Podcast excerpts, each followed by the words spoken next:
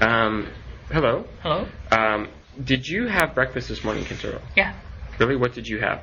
I had a traditional Japanese type of bre- uh, breakfast natto and miso soup and rice, white rice, and uh, fish. Wow. Do you eat that every day?